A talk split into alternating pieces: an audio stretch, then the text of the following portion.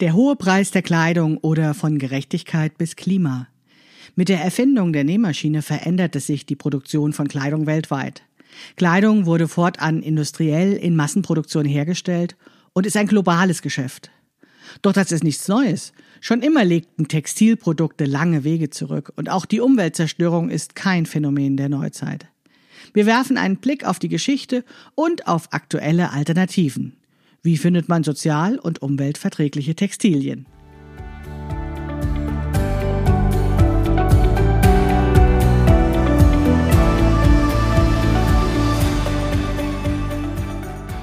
Hallo und herzlich willkommen zu Past, dem Podcast von Krafteln. Mein Name ist Maike Rentschbergner. Ich unterstütze Frauen dabei, sich selbst gut passende Kleidung zu nähen, die sie schön und stark macht. Meine Mission ist es, dieses Gefühl der Stärke, der Schönheit und der Zufriedenheit möglichst vielen Frauen zu ermöglichen. Zum Beispiel auch dir. Schön, dass du zuhörst.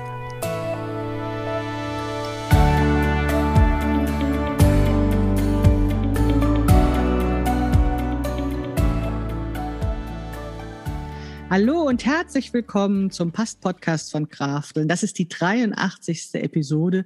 Wir sind jetzt schon ganz gut drin in der Staffel Nummer 8. Also das ist jetzt schon die vierte Episode in Staffel Nummer 8.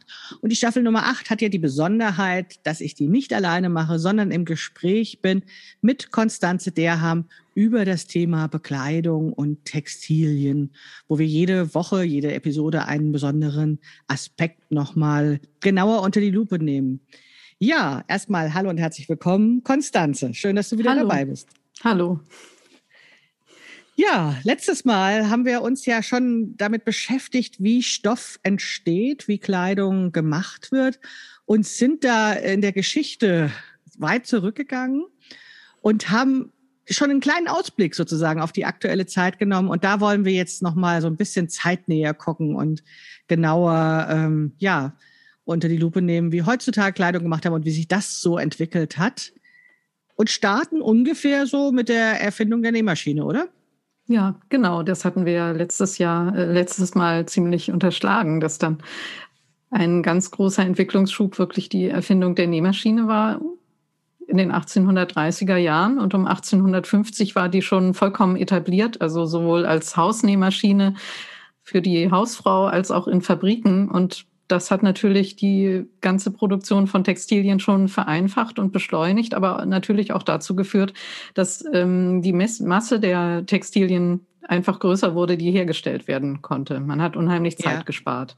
Aber du redest jetzt noch nicht von so einem strombetriebenen Modell, sondern von diesen Modellen, die wir vielleicht die eine oder andere auch noch kennt, wo dann eben mit den Füßen getreten wurde und dadurch eben dieser Antrieb gesteuert ja, wurde, der die genau. Nadel hoch und runter macht. Mhm. Genau, aber das war trotzdem eine unglaubliche Beschleunigung gegenüber dem Handnähen. Denn mhm. man muss sich ja vorstellen, dass vor ungefähr 1850 wirklich jedes Kleidungsstück mit der Hand genäht wurde. Also selbst wenn das irgendeine Massen Anfertigung war, sage ich mal, ähm, zum Beispiel die Truppen bei der Völkerschlacht bei Leipzig um 1815, wo sich ja irgendwie Zehntausende Soldaten äh, geschlagen haben. Die mhm. haben alle Handgenähte und die Formen getragen. Mhm.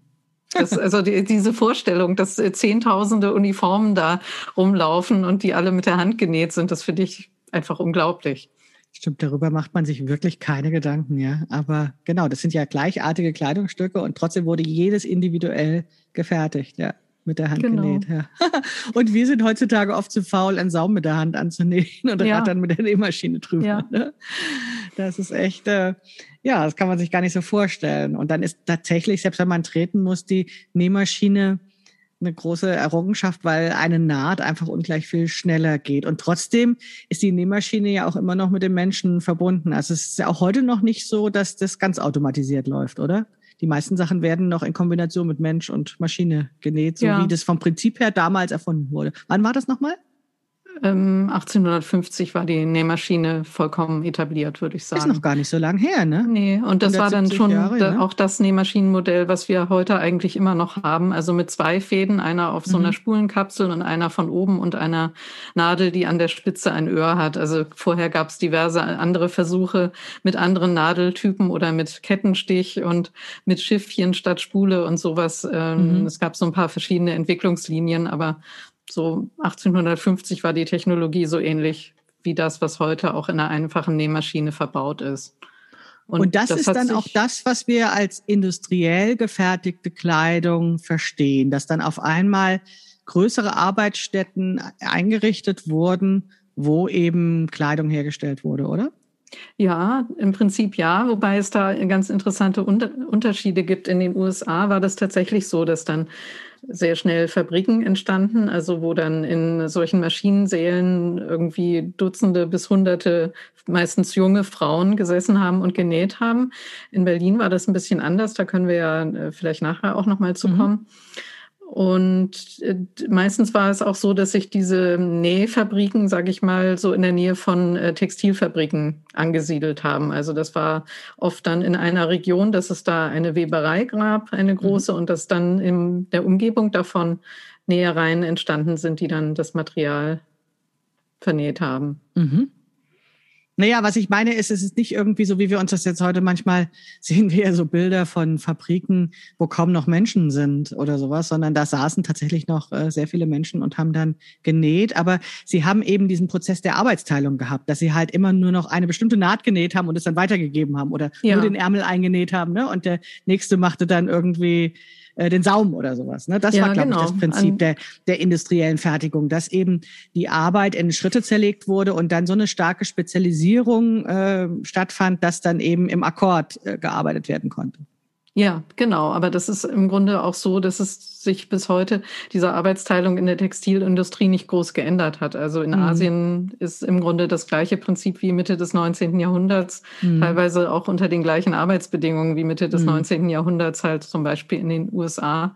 Mhm. Und es ist eben nicht so wie in der Autoindustrie, das war, was du vorhin meintest, ist kaum ein Mensch in der Fabrik, dass da irgendwelche Roboterarme dann irgendwas ja. machen und vielleicht auch nur die äh, Kleidungsstücke von einer Station zur anderen anderen weiterreichen. Das geht alles nicht. Also es ist wirklich menschliche Arbeit, die so ein Kleidungsstück trotz allem von A bis Z näht. Also es gibt keine Maschinen, denen man irgendwie was vorlegen kann oder wo man es irgendwie, äh, weiß nicht, so rein äh, kann und hinten kommt irgendein Arbeitsschritt fertig raus. Es ist immer so, dass das Menschen in die Hand nehmen und unter die Nadel legen und den Stoff steuern und die, den Anfang und das Ende verriegeln oder irgendwelche das ist total spannend, ne? Ich habe gerade überlegt, als du so erzählt hast, ob das daran liegt, dass das so eine Männer- und Frauenbranche ist oder ob beim Auto die Teile schwerer sind, ne? Also dass die Roboter auch eingesetzt werden, weil dann so eine Kühlerhaube irgendwie mehr wiegt als ein Hosenbein oder sowas. Aber ähm, dann habe ich gedacht, na ja, gut, also zum Beispiel so ein Ärmel einzunähen, dieses dreidimensionale Ding, ne, also diese, diese zweidimensionalen Stoffe dann in diese Dreidimensionalität zu bringen, ist möglicherweise für eine Maschine tatsächlich nicht ganz einfach. Oder wenn, dann müsste es vielleicht geklebt werden oder sowas. Ne? Also ja. auch ganz andere Techniken entwickelt werden, wie das überhaupt dann zusammengebaut wird. Oder dass es vielleicht so wie bei diesen Strickmaschinen dann so in einem Stück gestrickt wird oder sowas. Ne? Ja, ich glaube, es gibt zwei Gründe, wieso diese ähm, Automatisierung in der Textilindustrie einfach noch nicht so stattgefunden hat. Also einmal, wie du gesagt hast, mit dem Material, was sich ja auch in sich bewegt, was sich ausdehnen kann oder was man auch zusammendrücken kann und was unheimlich flexibel ist. Das ist äh, schwierig dafür, Roboter zu konstruieren, die das machen können. Also der Mensch, der dann da dran sitzt und das in die Hand nimmt und das Material spürt, ist da einfach jede Maschine erstmal überlegen. Mhm. Das ist natürlich ein Faktor. Ich glaube aber, der zweite und entscheidende Faktor ist einfach, dass die Margen in der Textilindustrie relativ gering sind äh, auf Seite der Arbeiterschaft. Also sprich, wer da arbeitet, verdient mhm. so gut wie nichts und das ist auf jeden Fall immer billiger als irgendwelche äh, hochtechnologisierten, digital gesteuerten Roboter mit lauter Sensoren zu konstruieren, die mhm. Ärmel einsetzen können. Also es wäre unglaublich, eine unglaubliche Investition in diese Maschinen mhm. nötig. Und wenn man so eine, ein Arbeitsheer hat, was man für wenig Geld beschäftigen kann, lohnt sich das einfach nicht. Genau, also solange es noch die billigen Arbeitskräfte gibt, solange wir globalisiert arbeiten und solche Arbeiten auslagern können, auch solche Zustände, ne, wie wir das ja vorhin schon angedeutet haben, dass dann da äh, die ja, der Arbeitsschutz vielleicht nicht immer gegeben ist oder Leute aus anderen Regionen kommen und dann da wohnen und unter der Nähmaschine schlafen, was man so alles so zum Teil so hört. Mhm. Solange es das gibt, ist wahrscheinlich der Anreiz klein, Geld in die Hand zu nehmen und Alternativen dafür zu entwickeln. Das, ja, bitter, aber wahr wahrscheinlich, ja. Ja. Mhm. Und ähm, gab es da, äh, also heute ist es ja so, dass diese ähm, diese Herstellung eben in bestimmten Ländern stattfindet, wo eben äh, die Arbeitslöhne so niedrig sind. Ähm, gab es denn auch schon ähm, am früher eine, eine Spezialisierung von verschiedenen Ländern oder wurde einfach dann in jedem Land nach dem Motto Nähmaschine haben wir jetzt in Frankreich und haben wir in Deutschland und haben wir in Australien und haben wir in Afrika oder was weiß ich. Also gab es das überall oder gab es da so spezielle Länder, wo dann mehr passierte, weil die irgendwas konnten oder gemacht haben oder wie auch immer? Hm, ich glaube, grundsätzlich war die Produktion wesentlich regionaler. Also in Fabriken in Nordamerika wurde dann für den amerikanischen Markt genäht und in Südamerika gab es auch Fabriken für die, die jeweiligen Märkte in den Ländern. Oder also bei das, uns eben auch. Also, dass man sagt, ja. also rund um Augsburg zum Beispiel war so ja. eine Textilindustrie, wo dann eben auch gewebt wurde und so weiter. Und da wurde dann auch genäht oder. Genau, das war relativ regional organisiert mhm. erstmal. Ähm, also, Moment, jetzt habe ich gerade äh, kurz noch was im Kopf gehabt, was ich sagen wollte. Mach einfach weiter.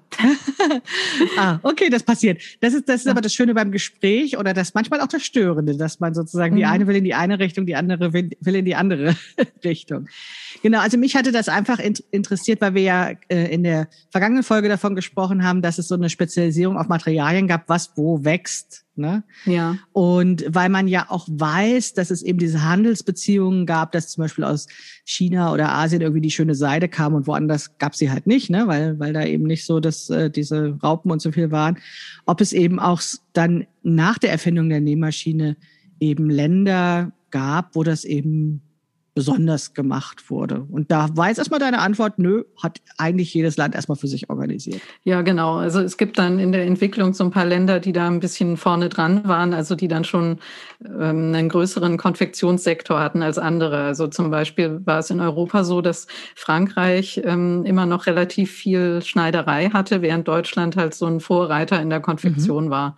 Und besonders ausgebaut, relativ schnell ausgebaut war die Konfektion in den USA. Das kam auch so ein bisschen durch die Struktur des Landes, ähm, weil es relativ früh auch Versandhandel zum Beispiel gab, mhm. sehr ausgefeilt und auch sehr viele Kaufhausketten, die dann die ganzen kleineren Landstädtchen mit Waren versorgt haben. Da gab es dann im Grunde diese Vertriebsstrukturen, die es anboten, dass man von einem Artikel, also von einem Kleidungsstück gleich ein paar hundert Stück herstellt und die dann im ganzen Land verkauft. Das liebe ich ja, solche Sachen, solche Geschichten, weil man sieht wieder, wie alles mit allem zusammenhängt. Ne? Also ja, die bauen schon. sozusagen, äh, die verändern die, den Vertrieb, also die, die Läden, die Ladenstruktur, die Art des Einkaufens und dann entsteht im ganz anderen Sektor was wieder was ganz anderes daraus. So, das finde ich echt toll. Ja. ja. USA ist ein spannendes Stichwort. Da weißt du ja noch viel mehr darüber. Das weiß ich ja, denn ich kenne ja auch deine Bücher und äh, vielleicht magst du in, in der Richtung noch ein bisschen was erzählen, Konstanze, oder? Ja, USA ist insofern interessant, weil sich in New York gleich äh, relativ früh ein, ein großes Zentrum der Konfektionsindustrie etabliert hat. Da gibt es heute noch ein äh, Stadtviertel, wo es auch Massen von Stoffgeschäften gibt. Also wer äh, Project Runway öfter mal gesehen hat, kennt vielleicht Mood Fabrics. Das ist so ein riesiges Stoffkaufhaus, äh, ein Traum, wahrscheinlich da mal hinzukommen wo es auf sechs oder sieben Etagen Stoffe gibt, also eine unglaubliche Breite. Mhm. Und in der, ja, das interessiert mich als Stoffliebhaberin natürlich besonders. Ich weiß nicht, ob ich es jemals schaffe, dahin zu reisen, aber mal schauen. Ich bin Und, ja gar nicht so ein Amerika-Fan. Mich reizt das gar nicht. Oder bis, nee. bis vor wenigen Sekunden reizte mich das Reiseziel Amerika überhaupt nicht. Aber jetzt ja, ich würde auch anders, nur ja. wegen dem New Yorker Garment District äh, mal in, jetzt im Moment in die USA fahren wollen, tatsächlich. Okay, also das gab es da schon länger, hast du aber gesagt. Ja, ja, genau. Also und jetzt gibt es halt noch die Überreste davon. Mhm. Und äh, um 1900 war das also schon wirklich sehr hoch entwickelt. Da gab es auch ganz spezialisierte Fabriken. Damals äh, gab es tatsächlich auch schon die ersten Fabrikunglücke. Also man kann eigentlich sagen, dass diese Arbeitsbedingungen und auch ähm, ja, also auch so ähm, Kat äh, Arbeitskatastrophen, mhm. wie man sie heutzutage eher aus Asien kennt, dass sich das vorher alles schon in den USA abgespielt hatte. Und es gibt da ein ziemlich bekanntes Unglück, das war 1911 in einer Blusenfabrik, die Feuer gefangen hat, ähm, wo dann die Notausgänge verschlossen waren, wo mhm. die Leute nicht rauskommen und wo fast 150 vor allem junge Frauen aus Einwandererfamilien ähm, umgekommen sind, was dann auch dazu geführt hat, dass es gewerkschaftliche Organisationen gab und dass Arbeitsschutzgesetze geändert wurden, dass was gegen Kinderarbeit getan wurde. Und ich äh, finde es unheimlich interessant, aber auch bedrückend, dass es diese Probleme im Grunde schon seit über 100 Jahren gibt. Ja. Damals halt in New York, jetzt haben wir das ausgelagert. Ja, und äh, noch immer keine Lösung sozusagen ja, dafür. Ne? Genau, also, also das, man hat da irgendwie nicht wirklich viel draus gelernt. Ja, ja, also das ist eigentlich ein, ja, ein Armutszeugnis, wollte ich aber jetzt trotzdem in dieser Folge mal erwähnen. Und ja, ja ich habe mich äh, mit der New Yorker Bekleidungsindustrie um 1900 und in der ersten Hälfte des 20. Jahrhunderts ein bisschen intensiver beschäftigt, weil ich ja ähm, das Buch von Elisabeth Horst übersetzt habe. Zur Hölle mit der Mode heißt es auf Deutsch. Sie da war wollte eine, ich drauf hinaus, ja.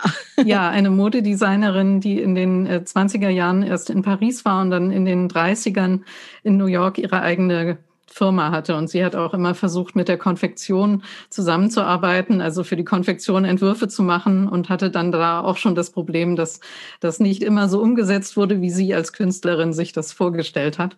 Aber sie hat in ihrem Buch auch sehr viel Einblicke gegeben, wie diese Industrie organisiert war, wie da eben auch auf dem Rücken von Designern und Beschäftigten einfach nur Masse produziert wurde und es egal war, ob das jemandem passt oder ob das mhm. Material hochwertig ist. Na, weil ja auch so eine Trennung besteht. Ne? Also wenn jetzt, wenn ich jetzt zur Schneiderei um die Ecke gehe und ähm, was in Auftrag gebe und das passt nicht, ähm, je nach Charakter vielleicht der Kundin, beschwert sie sich oder mhm. geht enttäuscht nach Hause und kommt nie wieder und erzählt dann aber der gesamten Nachbarschaft, das war ja ein totaler Mist, den ich da angedreht bekommen habe. Ja. Aber wenn eben diejenigen, die die Kleidung tragen, diejenigen, die sie machen oder entwerfen, gar nicht kennen, ja, dann nimmt man, was man kriegt. Ne? Also da ist einfach ja. eine total große Kluft zwischen eben denjenigen, die das Ergebnis in der Hand haben und diejenigen, die dafür zuständig sind, dass es gemacht wird oder wie es gemacht wird. Und ähm, andersherum finde ich, seitdem ich nähe, dass ich vorher als Kundin wahnsinnig bescheiden war und einfach genommen mhm. habe, was mhm. ich bekommen hatte. Ne? Ja, also. ja es bleibt einem ja auch nicht viel anderes übrig. Aber diese, genau die Beobachtung ähm, ist auch was, was Horst schreibt. Sie hat das dann auch tatsächlich erlebt, dass sie bei einem Konfektionär ähm, Kleider entworfen hat, der das dann produziert hat. Und das war dann ein Material, was nach dreimal Waschen zerfallen ist. Mhm. Also wohl so eine neuartige Viskose damals, die nicht so richtig waschbar war. Und sie hat sich dann beschwert und fand das äh, natürlich eine Katastrophe, weil sie ja einen Anspruch an ihre Arbeit hat. Und mhm. der äh, Konfektionär hat ihr ganz cool vorgerechnet, na ja, wir haben jetzt irgendwie 2000 Kleider davon verkauft und äh, wenn da jetzt vielleicht so 200 Leute das reklamieren, die kriegen das dann irgendwie das Geld zurück und das lohnt sich für uns trotzdem. Hm. Weil die meisten werden es halt waschen, wegwerfen und äh, nicht mehr drüber reden. Weil es natürlich Mühe macht, sich dann ja. Und jetzt reden wir ja nicht von 2020, äh, sondern tatsächlich von 100 Jahren davor, ne? oder fast ja, 100 Jahren genau, davor. Genau, oder 90 Jahren ja. davor, ja. Das ist echt irre, ja. Ich meine, ich ja. glaube schon, dass es in den letzten Jahrzehnten oder im letzten Jahrzehnt oder in den letzten Jahrzehnten ein wenig noch zugenommen hat, dieses, dieses ähm, Schnelllebigkeit im Umgang mit den Kleidern. Aber ähm, es, es ist tatsächlich schon so eine, schon mehr in mehreren Generationen da. Ne? Also ja, umso ja. klarer ist es, wie wenig uns das bewusst ist oder wie wenig uns das komisch vorkommt. Worüber ja, wir ja auch schon bei in der letzten Episode gesprochen haben. Ne? Das ist halt auch ein eingelerntes Verhalten, dass man nicht mehr damit rechnet, dass Sachen sehr lange halten. Also man ist ja meistens schon zufrieden, wenn man irgendwas fünf, sechs Jahre benutzen kann. Ja. ja. Ja, ja, ich hatte das auch äh, schon ein bisschen länger her, aber da kam mein Kind eben mit kaputten Socken. Und ja, Mama, was mache ich denn jetzt? Ne? Da kommt immer der C durch. Dann sag ich, ja, schmeiß weg. Hm, und ja.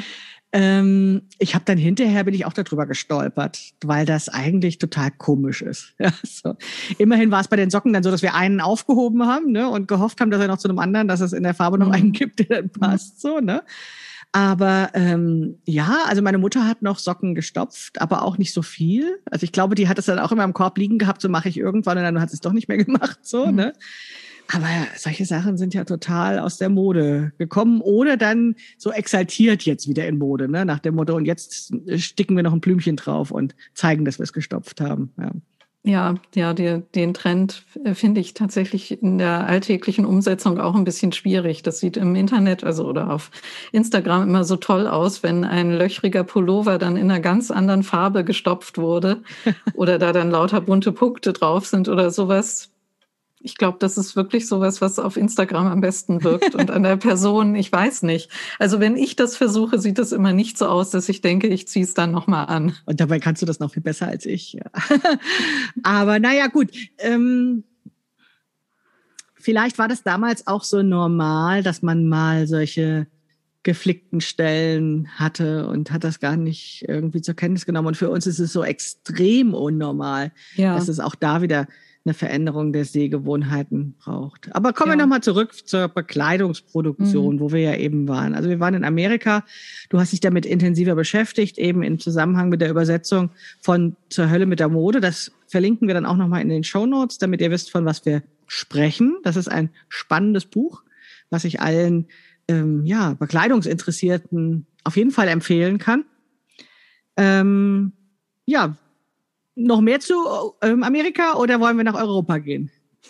Ja, in Amerika ist insofern interessant, dass die ähm, gewerkschaftliche Organisation der Textilarbeiterin da auch ihren Anfang genommen hat. Mhm. Also wie gesagt, solche un größeren Unglücke haben das dann auch sehr befördert und äh, es ist bei Horst dann in Zölde mit der Mode auch recht interessant. Sie hat dann auch Begegnungen damit, dass Fabrikanten zunächst in New York halt ohne Gewerkschaft produzieren und dann, wenn ihre Belegschaft organisiert ist auf einmal und ihre Rechte einfordert, dann zieht man halt in den nächsten Bundesstaat und mhm. in den nächsten Bundesstaat und in den nächsten Bundesstaat. Und das ist tatsächlich eine Entwicklung, die sich auch nach Horst, also nach dem Zeitpunkt, den zur Hölle mit der Mode abdeckt, in den 40er, 50er, 60er Jahren noch weiter äh, fortgesetzt hat. Da war es dann so, dass diese ganzen Textilbetriebe in die Südstaaten der USA gezogen mhm. sind. Erstmal, da wurden dann, also da gab es ja dann auch Baumwolle, also war dann mhm. auch wieder kurzer Weg. Da gab es einen Jeans, die ganzen Jeansfabriken und in den 70er Jahren ging das dann halt nach China. Mhm. Genau. Und dann war der Umzug war, noch ein bisschen weiter, eben auf den anderen mhm. Kontinent und damit auch noch mehr aus den Augen, aus dem Blick, oder wie sagt man? Ja, ja sowas, aus dem ne? Sinn. Aus genau. dem Sinn, genau. Ja. ja. Ja. Aber wir können im Vergleich dazu mal über Berlin sprechen. Das war nämlich auch so ein Zentrum der Konfektionsindustrie Gerne. in Europa. Mhm. Da ist die Geschichte ein bisschen anders. Da ist die Konfektion aus der Uniformschneiderei hervorgegangen. Mhm also vor allem in Preußen, weil man da ja viele gleichartige Kleidungsstücke brauchte. Und mhm. da gab es dann in Forst und in Guben gleich ähm, Wollkämmereien und Webereien und dann eben gleich die Uniformproduktion daneben quasi. Und was dich besonders interessieren wird, damit ist dann auch die Konfektionsgröße ins Leben getreten, mhm. weil man zuerst bei den Uniformen die Leute ausgemessen hat und dann so ein paar passende Größen auf Lager hatte, irgendwie abgestuft, wo dann irgendein Teil dann diesem Menschen passen musste, den man da ich vor sich hatte. Ich finde, das ist total plausibel, weil vorher, wo die Kleidung eben im privaten Haushalt entstanden ist. Und was wir ja auch schon gesagt haben, da war es eigentlich immer Maßkonfektion, weil für einen speziellen Menschen, den man eben kannte, etwas produziert wurde. Ähm, Finde ich das total plausibel zu sagen, dass es im Militär passierte, weil da ja auch erstmal die Idee kommt, dass es was Gleichförmiges ist. Also dass die ja genau deswegen die Uniform tragen, damit der Mensch dahinter verschwindet. Genau, damit es keine ähm, Individuen ähm, mehr sind. Genau, und, und, und damit eben die Idee aufkam, alle tragen das Gleiche, während ich mir vorstellen kann, dass zwar vorher vielleicht aus finanziellen Gründen man ungefähr den gleichen Sack als Arbeitskleidung hatte. Aber mhm. ja immer dann, wenn jemand mehr Geld hatte, wurde das ja dann individualisiert. Wir sprachen ja auch schon über die Putzmacherin zum Beispiel. Ja, ne? Dann hier genau. noch ein Blümchen und da noch eine Rüschen und so weiter. Ja. Das heißt, das war ja ähm, absolut erstrebenswert, was Individuelles zu haben und was besonders Schönes, wenn man es sich leisten konnte. Mhm. Und ähm, das Militär ist ja genau das Gegenteil davon. Also absolut logischer Gedanke, dass da die Konfektionsgrößen herkommen, weil die sollen zwar alle gleich aussehen, von Weitem sozusagen, aber natürlich gibt es dann auch die Großen und die Kleinen und die Dicken und die Dünnen. Hm. Ja, genau. Ja, das habe ich auch noch nicht gewusst. Ich wir haben ja viele von euch, die jetzt hier draußen auch zuhören, haben ja wahrscheinlich auch diesen Burda-Film gesehen, den es äh, vor einer Zeit lang im Fernsehen gab, ähm, wo dann eben gezeigt wurde, wie die Anne Burda eben diese ähm, Modezeitschrift dann in Deutschland so groß gemacht hat und wo es dann auch so eine Szene gab, wo ganz viele Frauen vermessen wurden, um eben diese Konfektionsgrößen für das Heft äh, zu erstellen. Ähm, ich habe das auch nie so ganz in Frage gestellt, ähm, wo das vorher war. Ich bin immer davon ausgegangen, dass das irgendwelche Bekleidungsfirmen waren, die das äh, mal gemacht haben, weil ja das eben auch ähm, weltweit nicht das Gleiche ist. Also weil es ja so viele verschiedene Größensysteme gibt. Ähm, und da bin ich davon ausgegangen, dass das halt sozusagen privatwirtschaftlich ähm, entstanden ist, eben in größeren Fabriken, wo eben für mehr ähm, gearbeitet wurde. Aber wie, wenn du es jetzt so erzählst, finde ich es total plausibel, dass das aus diesem Militärbereich ja, kommt. Ja, auf jeden Fall für die Herrenkleidung. Ich glaube, mhm. für die Damenkleidung wurden dann tatsächlich auch Messungen gemacht. Da hatte dann auch eine größere Konfektionsfirma jeweils mhm, genau. äh, auch ihre eigenen, ja, ein bisschen ihre eigenen Maße.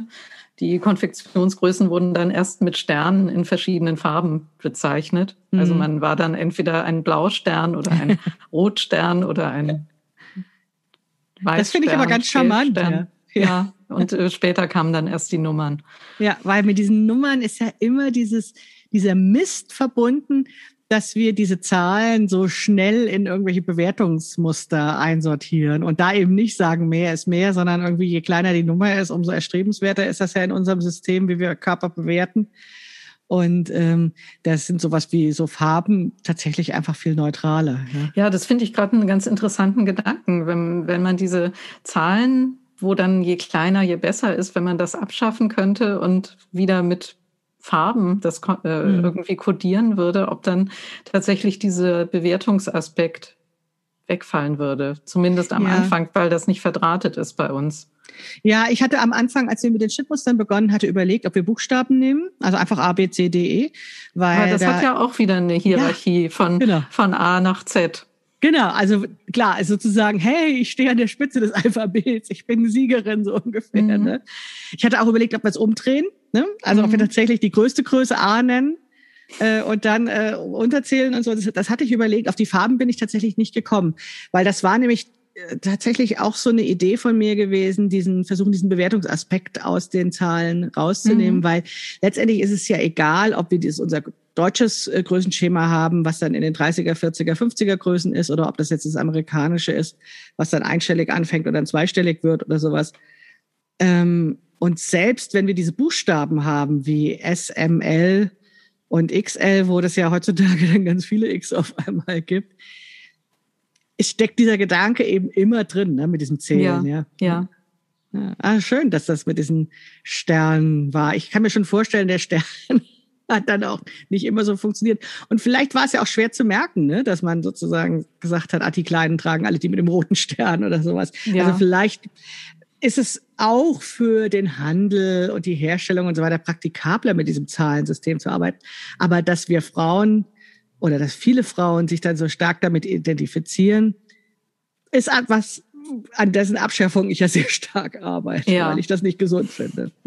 Okay, aber wie gesagt, die Konfektionsgrößen sind im Militär für die Herrenkonfektion entstanden, wo es eben industriell gefertigte Kleidung in Masse auf einmal gab und aber im Hinterkopf immer, ne, industriell heißt trotzdem, da sitzen Menschen, die das eben mit Maschinen fertigen. So war es in Deutschland, sagst du, in Berlin. Mhm. Ja, genau. Und da gab es dann für gerade für Damen auch erstmal Kleidungsstücke wie Mäntel zum Beispiel, die so um 1860 ja mehr sowas wie so ein Cape mit mhm. Ärmeln mhm. waren, also auch relativ formlos, wo es auf Größen auch erstmal noch nicht so richtig ankam. Mhm. Und in Berlin war das ganz spannend, dass man hatte nicht dieses Fabriksystem, also dass irgendwie junge Frauen dann zu einem Arbeitsort gegangen sind und dann in großen Sälen genäht haben, sondern das war so eine Art Verlagssystem. Das heißt, es gab ähm, praktisch das Zentrum der Konfektion am Hausvogteiplatz, wo die ganzen Firmen saßen. Da wurden Muster genäht und da wurde dann zugeschnitten und dann gab es unter, ähm, also praktisch Subunternehmer, die dort äh, hingekommen sind, die dann die zugeschnittenen mhm. Teile, also Stoff und Material, also Knöpfe, Kurzwaren, alles für 100 Blusen oder für 100 Mäntel an sich genommen haben und das dann in ihren eigenen Räumen, also manchmal in so kleineren Fabriken, aber manchmal auch tatsächlich in Heimarbeit haben nähen lassen. Ah ja. Das äh, war wohl äh, ein unglaublicher Industriezweig auch in Berlin, also wohl die zweitgrößte Industrie nach der Schwerindustrie. Und es waren ganz viele Frauen, die dann auch in kleinen Grüppchen, also so zu viert oder zu zehnt in, in Wohnungen, wo dann auch gewohnt wurde, ja. genäht haben und die fertigen Sachen dann wieder abgeliefert haben bei diesem Da funktioniert das natürlich mit der gewerkschaftlichen Organisation nicht mehr so gut, ne? Wenn sie alle genau. so vereinzelt irgendwo sitzen. Genau. Kannst du sie natürlich, ähm, sind es ja so, wahrscheinlich auch eher so Subunternehmerinnen ne? und nicht Angestellte ja. oder so. Ne? Und ja, genau. Und die nach Stückzahl bezahlt wurden, also mhm. quasi Akkord und ja dann auch zum Teil Tag und Nacht genäht haben, um ja. einfach einen gewissen Verdienst dabei rauszuholen. Ja. Aber ich finde das recht interessant, dass es diese Großindustrie, äh, also diese fabrikmäßige Fertigung in Berlin nicht so gab. Ja, ja, finde ich auch spannend, dass sich das so äh, unterschiedlich entwickelt hat. Wobei ich glaube, dass diese Art der Fertigung, was du so beschreibst, es auch noch in anderen Branchen gibt. Also zuletzt hat man ja dann noch sowas gehört von wegen, dass irgendwelche Kugelschreiber so im Familienbetrieb zusammengeschraubt wurden oder sowas. Also so als Zuverdienst. Ja. So, ne? ähm, also dieses Modell hat sich dann ja schon auch noch eine Weile gehalten, wenn vielleicht nicht, nicht sozusagen als Hauptverdienst, sondern als Zuverdienst noch mehr so. Und ich kenne tatsächlich eben auch ähm, kleinere Labels, die im Prinzip genauso produzieren. Also die ja mhm. dann ähm, überlegt haben, ob sie in Fernost produzieren und das dann ähm, zu kompliziert ist für so ein kleines Label irgendwie dann da immer hinzufahren und so weiter und so fort. Und die dann eher regional, so in der Umgebung, in den Vororten oder in den, im Speckgürtel sozusagen was suchen. Und da sind dann so kleinere Fabrikationsstätten mit mehreren Leuten, die das dann produzieren. Also das hat sich äh, tatsächlich auch bis heute noch so gehalten. So, wenn nicht eben in Fernost produziert wurde. Ja, hm. ja. Ja, aber es ist teuer und immer dann, wenn es dann dieses Made in Germany hat, ähm, dann ist das eben auch einer der Gründe, warum kleine Modelabel einfach teuer sind, ne? weil sie das in Deutschland produzieren lassen und ja. eben dann gar nicht und diese ähm, vergleichbaren Einkaufspreise haben, wie das eben wäre, wenn es in Fernost ist. Was ja total absurd ist, wenn man bedenkt, wie weite Reisen dann die Materialien unternehmen und die Kleidungsstücke und der die ganzen Waren, die wir da äh, globalisiert einkaufen.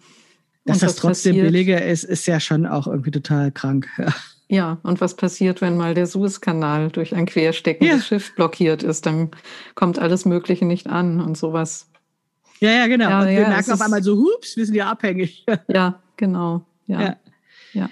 Ja, in der Tat. Aber so ist das heutzutage organisiert und ähm, so was du auch vorhin beschrieben hast, dass das in Amerika ähm, von Staat zu Staat gewandert ist, ist eben viele Produktionsbedingungen tatsächlich eben von Land zu Land und von Kontinent zu Kontinent gewandert, wo das eben möglich die Bedingungen waren, unter denen das irgendwie so ging. Und ähm, so, so ist das eben heute. Und ich hatte das mal gelesen von einer Jeans, von der Jeansherstellung wurde das mal aufgeschlüsselt. Ähm, diese Jeans ist im Prinzip einmal durch die ganze Welt gereist. Mhm, also während ja. irgendwie der, der Baumwollstoff dann, äh, die Baumwolle vielleicht aus Amerika kam und dann aber verarbeitet wurde in Land XY und dann in dem nächsten Land wurde das dann äh, ja, äh, der Stoff zugeschnitten und dann wurde es irgendwo genäht und dann gab es nochmal ein anderes Land, wo dann hinterher wieder diese Löcher reingemacht wurden oder diese Bleichungen gemacht wurden. Ne? Mhm. So, ähm, das fand ich total absurd, ja, dass diese Jeans, bevor sie in den Laden oder an den Menschen kommt, so viele Stationen durchmacht. Okay, das kann ich noch verstehen, wenn der Arbeitsprozess so ist, aber dass sie da wirklich um die Welt reist und dass sich das immer noch rentieren kann. Ja, also dass trotz dieser ja. Transportgeschichten und dass so viele Leute dran beteiligt sind, dass das dann immer noch sich rentiert und trotzdem ja in den Läden nicht unbezahlbar ist. Wir sehen ja, wie viele Jeans auf der Straße rumlaufen. Ne? Also das ist ja, ja. ja. Ähm, und kein Luxusprodukt. Ne? Ja, ja, genau. Und man kann ja auch nicht sagen, dass die Lösung jetzt sein muss, dass alle Kleidung nur noch regional hergestellt werden soll. Denn der, die, der Fall ist ja schon ein bisschen komplexer, weil andererseits bietet natürlich die Produktion von Kleidung in asiatischen Ländern auch eine Verdienstmöglichkeit. Und eigentlich mhm. müsste man jetzt nicht versuchen, diese Bekleidungsimporte vollkommen abzuschaffen, sondern einfach dafür sorgen, dass äh, die Leute, die dort arbeiten, davon leben können und bessere Arbeitsbedingungen bekommen. Und ja, wir wissen ja, die, sind ja nicht nur die Leute, sondern es ist ja so, ich habe das bei dieser Jeans äh, damals so gelesen, dass vor allen Dingen diese Chemikalien, die auch eingesetzt werden, um zum Beispiel diese dieses mhm. Abnutzungserscheinungen äh, zu bekommen oder diese Falten, diese dauerhaften Falten, die sind in Deutschland verboten oder sie mhm. müssten mit viel höheren Schutzausrüstungen äh, äh gemacht äh, äh, ja angewendet werden. Ähm, und man wandert dann eben aus, weil das bei uns verboten ist und die, naja, wie es den anderen Leuten dann da geht, dass sie dann krank werden oder dran sterben, das ist dann sozusagen egal. Ja. Ja, Genau. Und das wäre eigentlich der Punkt, an dem man ansetzen müsste, weil man weiß ja auch ähm, aus diesen Übersichten, dass im Grunde der Lohn der Menschen, die da an so einem Kleidungsstück mhm. arbeiten, dass das nur einen ganz, ganz geringen Teil des Warenpreises dann letztendlich bei uns ausmacht. Es gibt immer diese Rechnung, wenn man ein T-Shirt äh, praktisch ähm, so herstellen würde, dass es, dass die Leute, die dran arbeiten, vernünftig verdienen und man die Umwelt nicht verseucht, dass das im Grunde nur so ein paar Cent sind, die mhm. das, also unter einem Euro, die es dann im Grunde in der Produktion mehr kostet. Mhm. Und das müsste ja machbar sein. Ja, wenn man es will, ne? Wenn man es will. Und genau. wenn die Nachfrage da ist, die eben ein gewisses Bewusstsein dafür hat, zu sagen, ich bin jetzt bereit, diesen Euro oder diese zwei Euro mehr zu bezahlen, ähm, um eben ja da was zu verbessern in unserer Welt. So und dafür mhm. gibt es ja dann eben Marken, die eben dann versprechen, dass sie das freundlicher machen oder aber auch diese Siegel. Und da ist es aber ja auch äh, so, dass wenn dann irgendwie so ein großes Bekleidungskaufhaus auf einmal jetzt auch überall draufstehen hat, dass sie Biobaumwolle oder sowas hat, so richtig kann ich mir das dann auch nicht vorstellen, dass das jetzt sozusagen der Goldstandard ist, weil wenn ich mir den dazugehörigen Preis angucke und auch dieses insgesamte ja, Art und Weise, wie sozusagen äh, ähm, Kleidung in diesen ständig wechselnden Kollektionen und so weiter ähm, angeboten wird, dann ähm, ja, habe ich dann oft den Eindruck, ich kann da nicht drauf vertrauen und dieses Bio ist dann nur so ein Etikett, was dann irgendwie vielleicht auch noch einen Kaufanreiz schaffen soll, aber ich kann es ja gar nicht so nachvollziehen, ob das wirklich Gutes, sondern auf der anderen Seite, wir hatten es bei den Stoffen auch schon mal, nur weil man jetzt einen Markenartikel kauft, irgendwo sehr hochpreisig, ist das ja auch noch nicht die Garantie dafür, dass das irgendwie unter menschenwürdigeren Bedingungen oder ähm, ja, mit besseren Chemikalien oder sowas produziert worden ist. Ja. Ja, ja, genau, das ist gerade das Problem. Mhm. Also was die Siegel betrifft, da gibt es eine ganz gute Seite, wo man das alles nachschlagen kann. Das gibt es übrigens auch als App, also könnte man direkt beim mhm. Einkauf, wenn einem so ein Siegel begegnet, auch gucken, was dahinter steckt. Das heißt, äh, die Seite heißt siegelklarheit.de. Und dann, das schreiben wir auch in die Show Notes, wenn ihr das ja, nochmal. Da kann man sich wollt. also auch eine App runterladen und da sind sämtliche Textilsiegel, also auch noch für ein paar andere Produktgruppen, aber hauptsächlich Textilsiegel mhm. aufgeführt. Und da muss man dann aber tatsächlich auch ein bisschen ähm, in die zweite Ebene gehen, also nicht nur die Übersicht anschauen, sondern auch mal bei den einzelnen Siegeln gucken, was das bedeutet, weil es gibt ja im Grunde drei ähm, Aspekte, die äh, wichtig sind. Also der Arbeitsschutz, mhm. die, die Löhne der Leute, die da arbeiten, der Umweltschutz, äh, also Umweltverschmutzung Nutzung und das mhm. ist ja auf ganz verschiedenen Ebenen. Das ist sowohl in der Baumwollproduktion, also im Anbau selbst, als auch dann später beim Färben, beim Weben, beim Nachbearbeiten. Also ganz, gibt ganz viele Stellschrauben, wo man, wo es sich entscheidet, ob das umweltfreundlich ist oder nicht. Das also ist das, was ich meinte, ne? Also nur weil das möglicherweise eine, also die, die Baumwollpflanze jetzt keinen Dünger bekommen hat, und Bio ist, heißt ja? es nicht, dass ja. Äh, die Person, die es genäht genau. hat, dann auch einen vernünftigen Lohn bekommen hat genau. und vernünftige Arbeitszeiten hat. Genau, weil dann doch die, die Produktion also von dem Kleidungsstück, genau wie wir ja auch in den vergangenen Episoden geredet haben. Ne? Also es fängt tatsächlich mit der, mit der Pflanze oder mit der Faser an und die wird dann erst zum Garn und dann wird sie verarbeitet. Und auch diese Verarbeitung hat jetzt dann nochmal so viele Schritte, wie wir jetzt am Beispiel der Jeans eben auch gesehen haben, dass es also nach dem Nähen auch nochmal so umgefärbt wird und solche Sachen. Ne? Und dadurch sind da so viele Schritte, wo man dann das, wo ich genau dieses komische Gefühl hatte. Ne? Reicht jetzt, wenn da drauf steht Bio? Ähm, das erfasst ja gar nicht den gesamten Prozess. Genau. Ja, genau. Mhm. Und das kann man auf der Seite ganz schön nachsehen. Mhm. Da sieht man dann auch, dass diese eigenen Label, die zum Beispiel C&A und H&M sich geben, dass das im Grunde nicht viel auszusagen hat. Das sind dann Selbstverpflichtungen, mhm. dass man bis 2000 äh, sonst wann sagen will, dass man 30 Prozent seiner Bio, äh, seiner Baumwolle aus Bio-Baumwolle besteht oder sowas. Also und jetzt das, darf man aber das Label schon dranhängen, ganz klar. Ja, Stück. genau. Ja. Und, mhm. und dann, also das hat im Grunde nicht sehr viel zu sagen. Man redet da ja auch von Greenwashing, wenn man sich so ein schickes eigenes Label gibt, um sich mhm. nicht irgendwelchen staatlichen externen Kontrollen unterwerfen zu müssen, aber zu signalisieren, signalisieren, wir sind ja total ökologisch und. Genau, also so fühlt sich für mich an, ne, dass es irgendwie Marketing ja. ist. Und dass es letztendlich ähm, mir irgendwie so ein gutes Gefühl geben soll.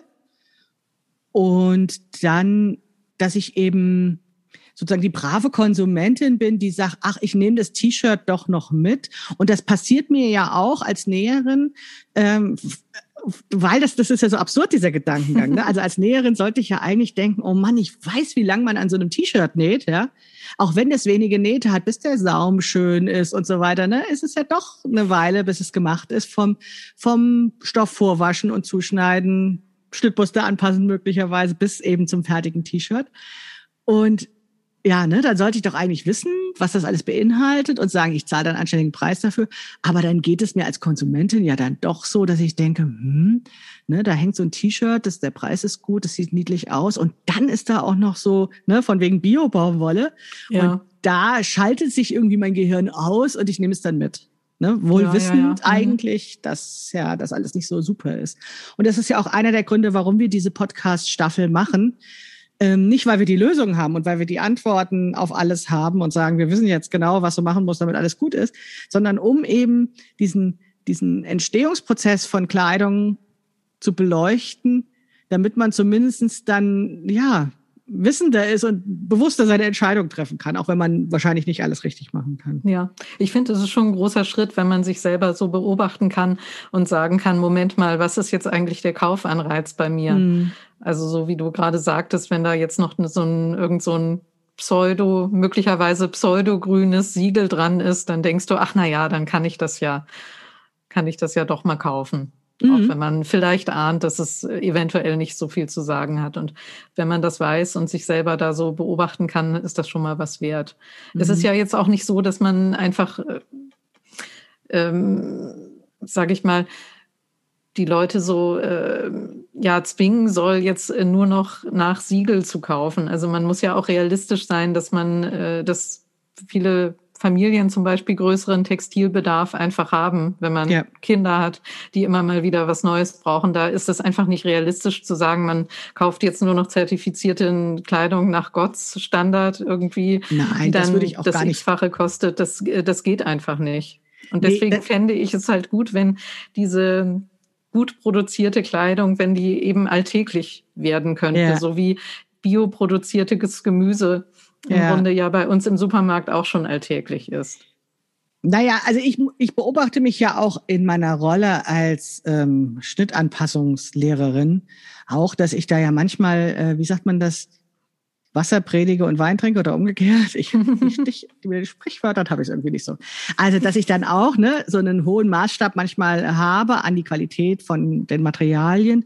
Aber ganz ehrlich ist das so, ich glaube, ich hätte mich dem Thema Schnittanpassung oder überhaupt Nähen meiner eigenen Kleidung nicht gewidmet, wenn ich nicht auch billiges Material gehabt hätte, um Dinge auszuprobieren. Ja, genau. Also mhm. ähm, das, das ist ja so, dass ich dann schon auch oftmals dazu rate, irgendwelche solche, solche Sales mitzunehmen oder sowas, ne? Und auch günstige Materialien eben zu kaufen, zu horten, um Sachen auszuprobieren, weil ja äh, mit dem, also man sonst sagt man ja immer der günstige Nessel, ne, die ungefärbte Baumwolle ist das, wo man die Probestücke draus ja. macht. Das ist aber ja unrealistisch, wenn wir elastische ähm, also Kleidungsstücke aus elastischen Stoffen nähen wollen, dann nützt uns ja so ein Nesselprobemodell fast gar nichts.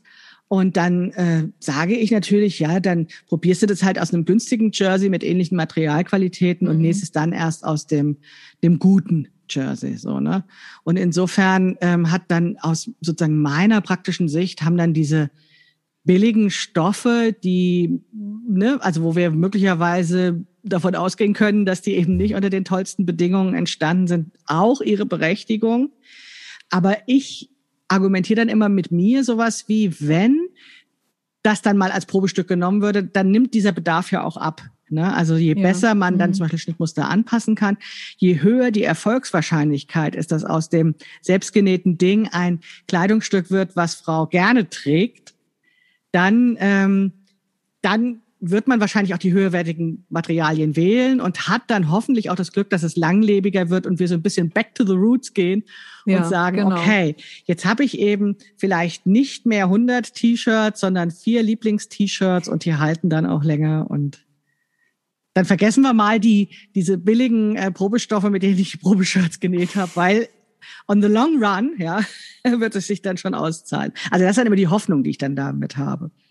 Ja, wenn das so funktioniert, ist das doch wunderbar. Ich glaube, dass, dass diese sehr hohen Ansprüche, dass man äh, denkt, man darf ab jetzt äh, nichts mehr falsch machen, dass ja, das, das dazu führt, dass man gar nicht mehr ja. anfängt. Das ist beim, also ich merke es bei ähm, Nähworkshops tatsächlich auch mal, da sind manchmal ähm, Teilnehmerinnen dabei, die irgendwie so hohe Ansprüche an sich haben, dass die auch ja. dann schon vollkommen verkrampft sind, weil man so denkt, es muss jetzt alles perfekt werden. Das kennt man ja vielleicht auch selber von den eigenen Nähprojekten. Also mir ja. geht's immer so, wenn ich denke, also dieses Teil, das wird jetzt aber wirklich richtig perfekt und ich werde hier nicht irgendwo schludern und äh, ja, da dann passiert garantiert irgendwas was ganz Blödes. Ja, und bei mir ist es ganz oft so, dass, es, dass ich das Probeteil viel häufiger anziehe als irgendwie den Streichelstoff, den ich dann für sozusagen als echtes Ding gemacht habe. Ja. Warum auch immer, ich habe keine Ahnung, ja, aber es ist ja. ganz oft so, dass ich das nicht vorhersehen kann, was tatsächlich ein Lieblingsstück wird, obwohl ich so viel weiß. Ja, also, ja, also das, das bewahrt einen nicht dafür. Ja. ja. Ja, das ist, das ist, aber vielleicht auch das Aufregende beim Nähen, ne? wenn wir immer genau wissen würden, was dabei rauskommt und das ist so, dann wäre es auch nicht mehr so aufregend. Ja, und es ist ja immer noch ein Hobby, was man macht, weil, weil es einem Spaß macht und nicht, weil man den Grundbedarf an Kleidungsstücken decken muss, so wie im Mittelalter oder im 19. Jahrhundert, dass man. Ja, also aber also man rutscht da natürlich manchmal rein, dass ja. man sich dann irgendwann wirklich den Grundbedarf auch näht genau. und dann irgendwann anfängt, Unterhosen zu nähen und alles. Naja, also ich weiß noch, wie ich anfing, Damenbekleidung zu nähen und dann hin und wieder mal irgendwelche Hobbynäherinnen traf, die sagten so im Nebensatz, naja, ich nähe eigentlich fast alles selbst so oder ich habe jeden Tag was selbst gemacht. Das erschien mir ja immer wie, boah, ja, unerreichbar, ne, wenn man irgendwie an die ersten drei Röcke gerade genäht hat oder so. Und dann ist es aber doch ja tatsächlich relativ schnell gegangen, so dass ich wirklich Großteil meiner Garderobe selbst nähe, weil dann einfach ähm, das für mich nicht mehr attraktiv war, was gekauftes zu nähen, zu mhm. nehmen, was was eben schlecht passte und was ja auch viele Hobbynäherinnen berichten, oft auch einfach nicht so gut genäht ist. Ja, also wo dann Nähte aufgehen oder wo Muster nicht zusammenpassen, das ist ja auch ein mhm. ganz klassisches ja, Phänomen ja. bei den Hobbynäherinnen, dass äh, wir dann so darauf achten, dass diese Muster zusammenpassen und da uns auch äh, wahnsinnig dran erfreuen können, was mhm. wahrscheinlich eben in dieser Massenkonfektion, wenn dann so stapelweise der Stoff zugeschnitten wird, einfach gar nicht geht. Ja, ja da und ist einfach dieser Anspruch nicht da. Ja, das ist dann egal, ob da irgendwelchen Tierchen der Kopf abgeschnitten wird auf dem Muster, so oder Streifen nicht passen. Das wird einfach so zusammengenäht. Ja, und weil natürlich äußerst stoffsparend gearbeitet ja. wird. Ja, genau. Ja, Stoff und auch zeitsparend. Ne? Also du würdest mhm. ja, wenn du dir da Gedanken drüber machst, also ähm, das kenne ich schon auch. Ne? Also wenn ich dann so einen höheren Anspruch an ein Kleidungsstück habe und sage, jetzt muss das aber genau passen vom Muster, das ist einfach, da ist ein bisschen Gehirnschmalz drin. Also nicht nur mehr Stoff, sondern auch Zeit und Gehirnschmalz, um das eben so hinzukriegen, dass dieses Muster so passt. Aber das ist eben auch genau das, was ich dann finde, was eben diese ähm, handwerklich hergestellte Kleidung und nichts anderes ist das ja, was wir als Hobbyschneiderin ja. auch mhm. machen was dann eben das auch unterscheidet von dieser Massenkonfektion. Ja? Und wenn ich dann irgendwo in der Öffentlichkeit Leute in Kaufkleidung sehe und dann da so diese Streifen nicht passen oder sowas, ja, dann streichle ich mir so ein bisschen über die Schulter und denke, ja, bei mir, das sieht das anders aus. und freue mich einfach total daran. Ja, ja, ja natürlich. Ja. Und das ist eben auch einer der Preise der Massenkonfektion. Und der, den ich halt noch deutlicher finde, darauf kommen wir auch noch mal in einer anderen Episode drauf zu sprechen, ist halt eben dieses, dass es nicht besonders gut passt, weil die Leute einfach uns nicht kannten, die das hergestellt haben. Ja, und es mhm. ist der Preis des Selbernähens, dass man fortan immer die nicht passenden Karos und die unheimlich schlecht sitzenden ja. Jacketts überall sieht und das nicht mehr wegkriegt. Ja, das stimmt. Man kann das nicht mehr nicht man sich, ja. sich mhm. gut überlegen, ob man überhaupt damit anfängt, weil dann hat man auf einmal ein Problem mehr, was es vorher überhaupt nicht gab. Ja, aber da ist äh, nach meiner Erfahrung ähm, ist es, gibt es da so eine intensive Phase, wo man also ganz viel darauf guckt und das gibt sich dann auch irgendwann wieder. Also da kommt so eine Altersweisheit. Ja, okay. dass man das tatsächlich ähm, dann einfach sagt, ja, ja, das, ähm, das ist halt so, ne? Die können es nicht anders. ja, aber das kenne ich auch gut, ja, diesen komischen starren Blick, den man dann bekommt äh, wenn man die Kleidung von anderen anguckt.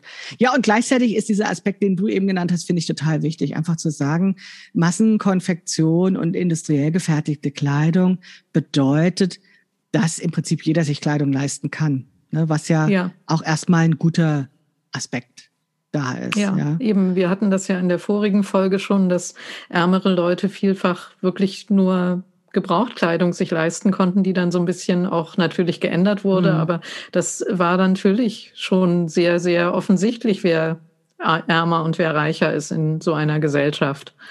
Ich glaube, das ist heute auch noch offensichtlich, aber es ist vielleicht manchmal ein bisschen schwieriger, das zu sehen, ne? ja. weil es eben nicht abgenutzt ist, sondern vielleicht nur, ja, die Kenner wissen, dass das jetzt kein Original-Designer-Kleidchen ist, sondern ja, aber wenn man jetzt mal von so diesen ganz offensichtlichen Label-Designer-Sachen ja. weggeht, finde ich schon, dass es schwerer, sehr teilweise schwer ist, den Status von Menschen anhand, nur anhand der Kleidung einzuschätzen, ja. weil es ja jetzt auch die Mode so dahin geht, dass man überall in der Jogginghose hingehen kann und man nicht mehr mit dem äh, zum Autokauf nicht mehr im Anzug geht, sage ich ja. mal. Also ja. ganz egal, ob man sich für den äh, gebrauchten Kleinwagen oder das äh, Oberklassemodell interessiert denke ich mal, dass da Autokäufer tendenziell gleich angezogen sind. ja, das doch, das stimmt. Also da hat sich tatsächlich sehr viel verändert und der positive Aspekt ist erstmal da. Im Prinzip kann jeder und jede fast alles bekommen. So. Ne? Also mit ja. dem Preis, dass es halt nicht für sie gemacht ist und dementsprechend immer Kompromisse gemacht werden müssen bezüglich der Passform, vielleicht, dass die gewünschte Farbe nicht da ist oder was auch immer.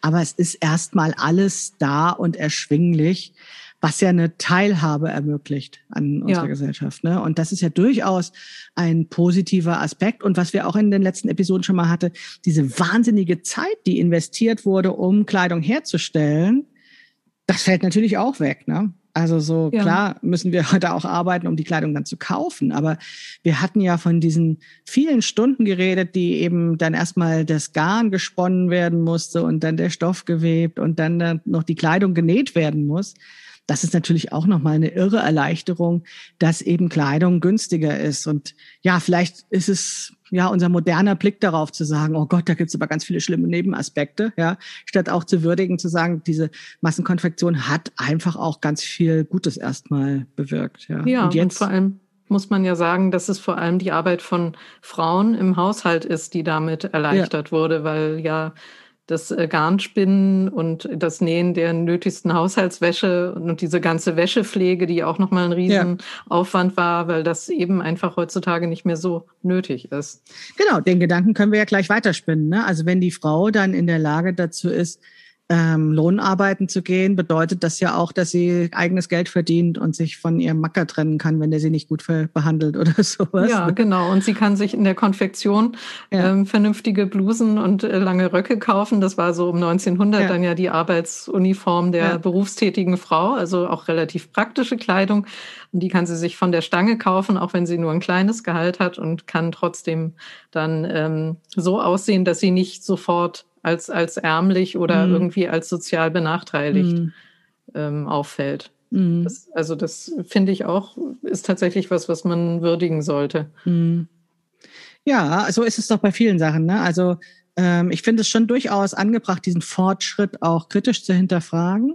Aber natürlich wollen wir auch nicht tauschen ne? mit manchen Bedingungen, die eben vor 100 oder 200 Jahren oder noch länger zurück eben herrschten. Und Kleidung ist eben was, was uns schon sehr lange beschäftigt. Und deswegen gucken wir in diesem Podcast eben auch so ausführlich darauf. Ich würde sagen, das war's für heute.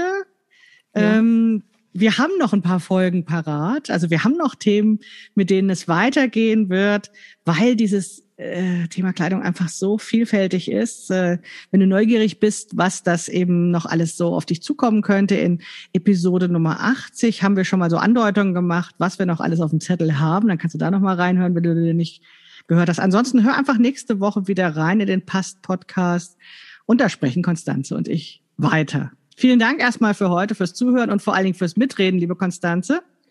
Ja, ich wünsche euch allen ja. schöne Woche. Genau, jetzt darfst, darfst du auch nochmal Tschüss sagen. Ja, Tschüss, bis nächstes Mal. Tschüss.